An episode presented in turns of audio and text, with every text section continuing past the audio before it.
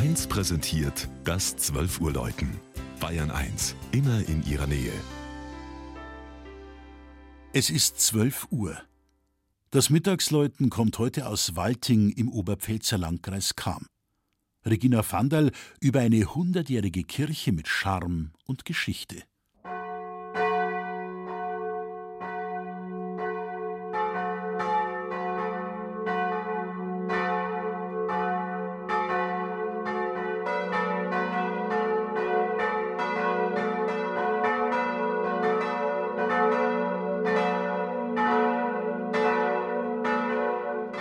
So kann's nicht weitergehen. Den Waltingern ist ihre Kapelle Anfang des vorigen Jahrhunderts viel zu eng geworden. Die Männer müssen beim heiligen Messopfer schon in der Sakristei stehen. Und feucht ist es obendrein. Eine ordentliche Kirche muss her. Gesagt, getan.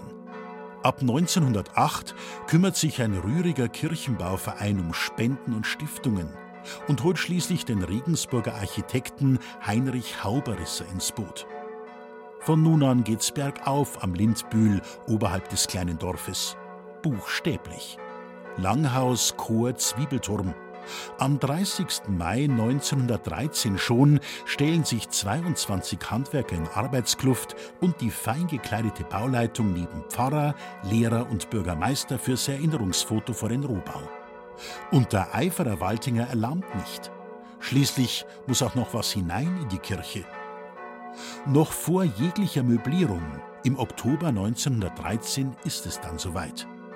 Die Expositur der rund fünf Kilometer Luftlinie entfernten Mutterkirche St. Martin in Arnschwang wird benediziert und darf an Mariennamen Kirchweih feiern.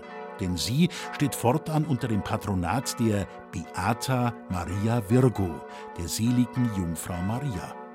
Ein Titel, der auf den Lobgesang Marias im Magnificat zurückgeht.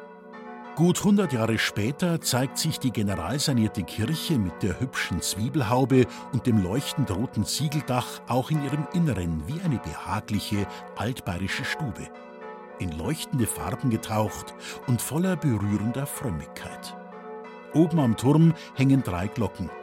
Sowohl die alte von 1913 als auch die beiden neuen aus der Nachkriegszeit stammen aus der Gießerei Hahn in Landshut zuletzt mit neuen Motoren ausgestattet, klingt ihr Geläut wie eine Einladung, die man nicht ausschlagen sollte.